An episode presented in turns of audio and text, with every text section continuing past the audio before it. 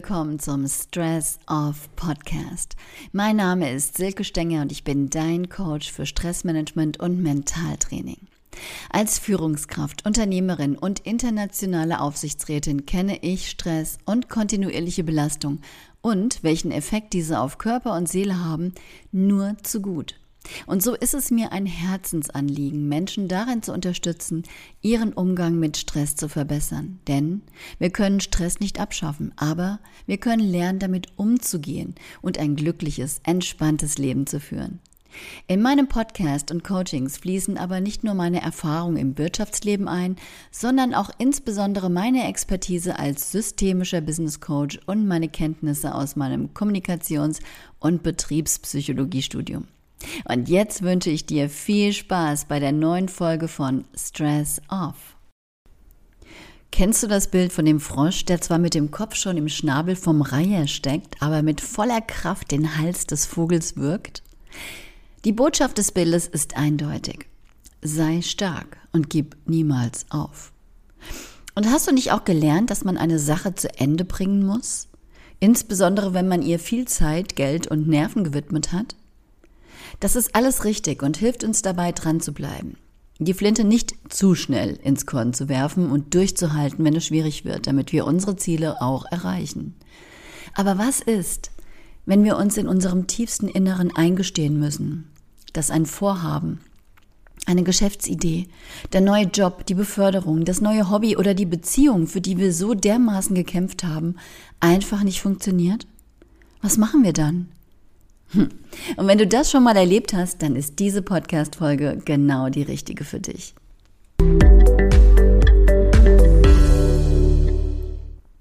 Es gibt zahlreiche Sprüche, die uns darin bestärken, den Weg weiterzugehen, auch wenn er steinig wird. Unser Ziel weiter zu verfolgen, auch wenn sich Hindernisse auftun. Es gilt, diese zu überwinden, standhaft zu bleiben und beharrlich, nicht gleich alles hinzuwerfen, wenn es mal schwierig wird. Nur dann werden wir Erfolg haben. Nur dann haben wir den Erfolg auch wirklich verdient. Und ja, es stimmt. Wir werden nichts erreichen, wenn wir nicht auch die Zähne zusammenbeißen und stressige Zeiten auch mal durchhalten und Probleme lösen können. Durchhaltevermögen und Beharrlichkeit sind hohe Werte, die von der Gesellschaft bekräftigt, belohnt und hoch angesehen sind. Und deshalb tun wir uns ja auch so schwer, Dinge zu beenden, bevor wir unser Ziel erreicht haben. Doch wann ist es besser loszulassen? Projekte oder vielleicht sogar Beziehungen aufzugeben und einen neuen Weg einzuschlagen. Ich denke immer dann, wenn wir in einer Situation feststecken, die uns mental sehr stresst und belastet. Und immer dann, wenn wir uns tief im Inneren ganz, ganz weit unten eingestehen, dass wir mit der Situation unglücklich sind oder dass das Projekt nicht erfolgreich sein wird. Vielleicht haben wir uns mit einer Geschäftsidee selbstständig gemacht, uns den Traum der Selbstverwirklichung erfüllt, aber sie entwickelt sich nicht so wie erhofft. Oder wir stecken in einer Beziehung, die uns einfach nicht gut tut. Oder wir haben eine Ausbildung hinter uns gebracht oder stecken mittendrin und bemerken langsam, dass wir uns in diesem Job gar nicht sehen. Oder wir arbeiten ewig darauf hin, endlich die Projektleitung zu übernehmen. Und als wir den Job dann in der Tasche haben, stellen wir fest, dass wir uns in einer Leitungsfunktion überhaupt nicht wohlfühlen. Sicherlich müssen wir hier genau hinterfragen, ob wir uns nur einfach nicht aus der Komfortzone wagen oder ob uns diese Situation wirklich nicht gut tut oder einfach nicht von Erfolg gekrönt sein wird oder sein kann. Um das herauszufinden, ist es wichtig, innezuhalten und sich das Ganze aus einer gewissen Distanz anzuschauen. Doch, ich weiß, das ist oft leichter gesagt als getan. Und meist hängen wir zu lange in solchen festgefahrenen Situationen fest. Und es ist auch nicht einfach, etwas zu beenden, in das man Hoffnung, Mühe und Geld investiert hat. Und ja, und doch statt an unser Wohlbefinden zu denken, an uns zu denken, schauen wir bange nach außen. Was wird unser Chef denken? Was wird unsere Familie denken? Unsere Kollegen, Freunde und was werde ich im tiefsten Inneren von mir selbst denken. Etwas aufzugeben, bevor unser Ziel erreicht ist, hat den faden Beigeschmack des Scheiterns. Und Scheitern ist in unserer deutschen Kultur nicht gerne gesehen. Und manchmal denke ich, dass in Deutschland nur Supergirls und Superman leben müssen, sonst wäre Scheitern bei uns nicht so ein riesig, riesiges Tabuthema. Und so nagt das Scheitern an unserem Selbstwert, an dem Bild, das wir von uns haben oder von dem wir gerne hätten, dass andere es von uns haben. Dabei wissen wir alle, dass wir vornehmlich durch Fehler lernen und uns gerade dann besonders entwickeln, wenn wir durch dunkle Zeiten gegangen sind. Die Wissenschaft und die Errungenschaften der Technik und die Annehmlichkeiten unseres heutigen Lebens sind alles Geschichten des Scheiterns und des Aufgebens. Denn nur durch Trial and Error, durch Versuchen und Scheitern, durch wildes Herumprobieren und immer wieder auf die Nase fallen, gelangen wir zu der Erkenntnis, was funktioniert und was eben nicht. Meiner Meinung nach gibt es kaum einen Erfolg, dem nicht vorher in irgendeiner Weise ein Misserfolg vorausgegangen wäre. Und da könnte ich zahllose Beispiele wissenschaftlicher Erkenntnisse aufführen, die genau das beweisen. Und gleiches gilt für die Wirtschaft und auch für uns persönlich.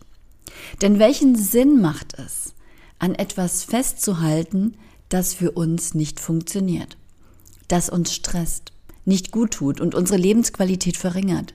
Wenn wir zum Beispiel jeden Morgen mit Magenschmerzen zur Arbeit gehen oder nachts nicht schlafen können, weil wir mit dem, was wir tun, nicht glücklich sind, ist es dann nicht intelligenter, sich die Situation anzuschauen, um zu entscheiden, ob man den Weg weitergehen möchte oder nicht? Unter anderem halten uns zwei Gründe davon ab, Situationen oder Dinge loszulassen und uns von ihnen zu befreien. Erstens, der Glaubenssatz, ich bin nicht gut genug, wenn ich scheitere oder aufgebe. Das heißt, ich mache meinen Selbstwert an meiner Leistung oder meinem Erfolg fest. Und zweitens, was denken die anderen darüber, wenn ich aufgebe oder scheitere? Sie werden mich sicher als Versagerin abstempeln. Übersetzt heißt das, wir machen unseren Selbstwert an dem fest, was andere über uns denken. Gehen wir nochmal zum ersten Punkt. Der Glaubenssatz, ich bin nicht gut genug zum Beispiel, lässt uns nur dann wertvoll erscheinen, in unserer eigenen Sicht, wenn wir Erfolg haben. Um anderen und uns selbst zu beweisen, dass wir gut genug sind, versuchen wir perfekt zu sein. Also kontrollieren wir, aus Angst Fehler zu machen, jeden unserer Schritte doppelt und dreifach. Oder wir trauen uns gar nicht erst, Herzensprojekte überhaupt anzugehen oder uns in einem neuen Feld zu versuchen, aus Angst zu scheitern. Und das macht uns unflexibel, starr und verhindert, dass wir das Leben führen, das wir für uns erhoffen. Doch woher kommen Glaubenssätze? Über das Entstehen und der Umgang mit Glaubenssätzen werden ganze Bücher gefüllt. Und ich möchte in dieser Podcast-Folge nicht näher darauf eingehen, sondern sie nur ganz kurz anreißen. Glaubenssätze entstammen zumeist aus der Kindheit. Sie sind Belehrungen, ausgesprochene oder unausgesprochene oder sensible oder auch unsensible, wertschätzende oder auch verletzende, die wir als Kind von Bezugspersonen erhalten haben. Und sie müssen gar nicht negativ gemeint gewesen sein, sondern wollten uns als Kind vielleicht nur dazu anhalten, uns mehr anzustrengen, um in der Welt bestehen zu können. Oder es sind Schlussfolgerungen, die wir gezogen haben, nachdem wir etwas beobachtet haben oder Erwachsene beobachtet haben. Leider sind kleine Kinder noch nicht 100 Prozent in der Lage, Belehrungen oder Anweisungen differenziert zu betrachten.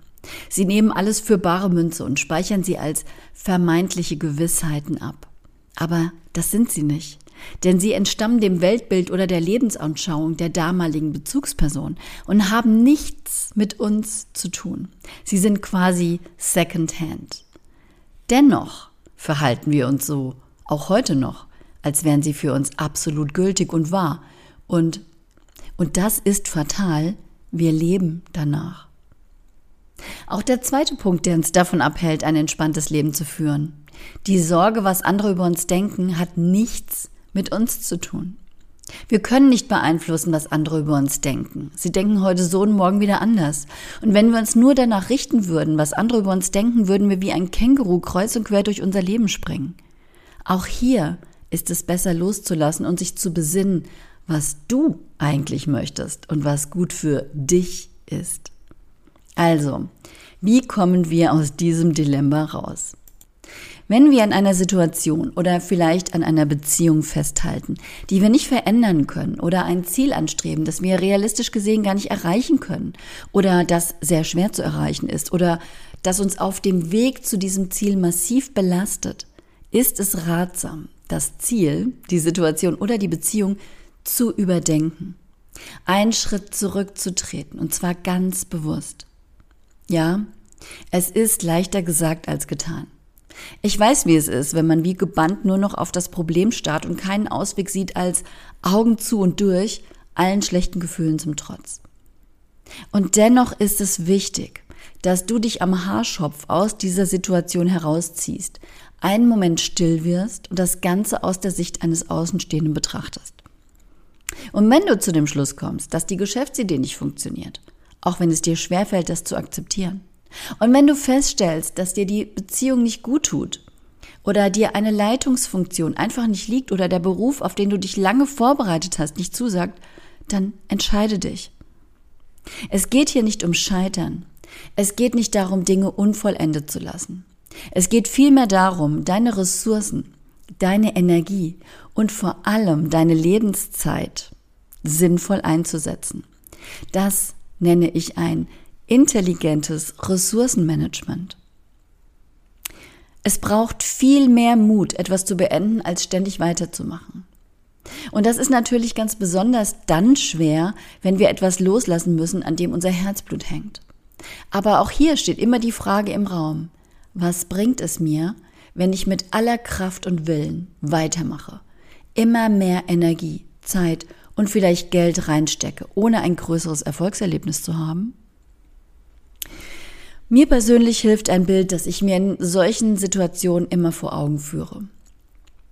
Stell dir vor, du machst eine Wanderung und kommst durch einen Wald. Und als du aus dem Wald raustrittst, stehst du plötzlich vor einem tiefen Abhang. Vor dir geht es ganz steil runter. Was tust du jetzt? Versuchst du am steilen Abhang herunterzuklettern, nur um deinen Weg weiterzugehen? Nein. Du wirst dich umdrehen und zurückgehen zur nächsten Weggabelung und einen anderen Weg wählen.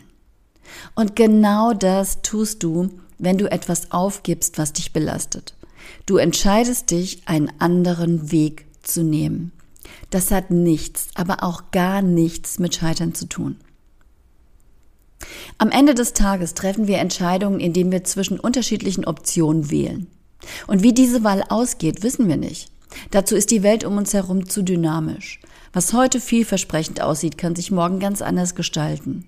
Und so wäre es vermessen, auf eine Entscheidung, die wir getroffen haben, zu beharren, ohne uns die Möglichkeit zu lassen, auf Veränderungen in unserer Umwelt oder in uns selbst zu reagieren. Nur diese Möglichkeit macht uns flexibel und letztendlich ist Flexibilität die Voraussetzung dafür, ein entspanntes und vor allem ein wunderbares Leben zu führen.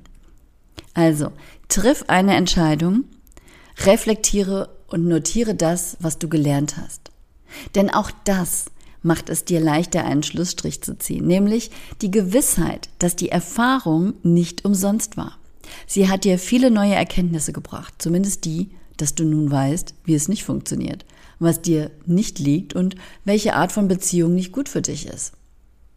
Also, manchmal muss man Dinge beenden oder scheitern, um zu erkennen, dass man gerade auf einem Holzweg ist, dass man gerade nicht das tut, was man gerne tut oder was man gut kann oder dass man eben nicht das Leben führt, das man möchte und das zu einem passt. Eine solche Entscheidung verändert uns und sie verändert auch unsere Perspektive auf uns und natürlich auf die Welt. Und der Psychologe Olaf Morgenroth hat einen schönen Satz dazu gesagt.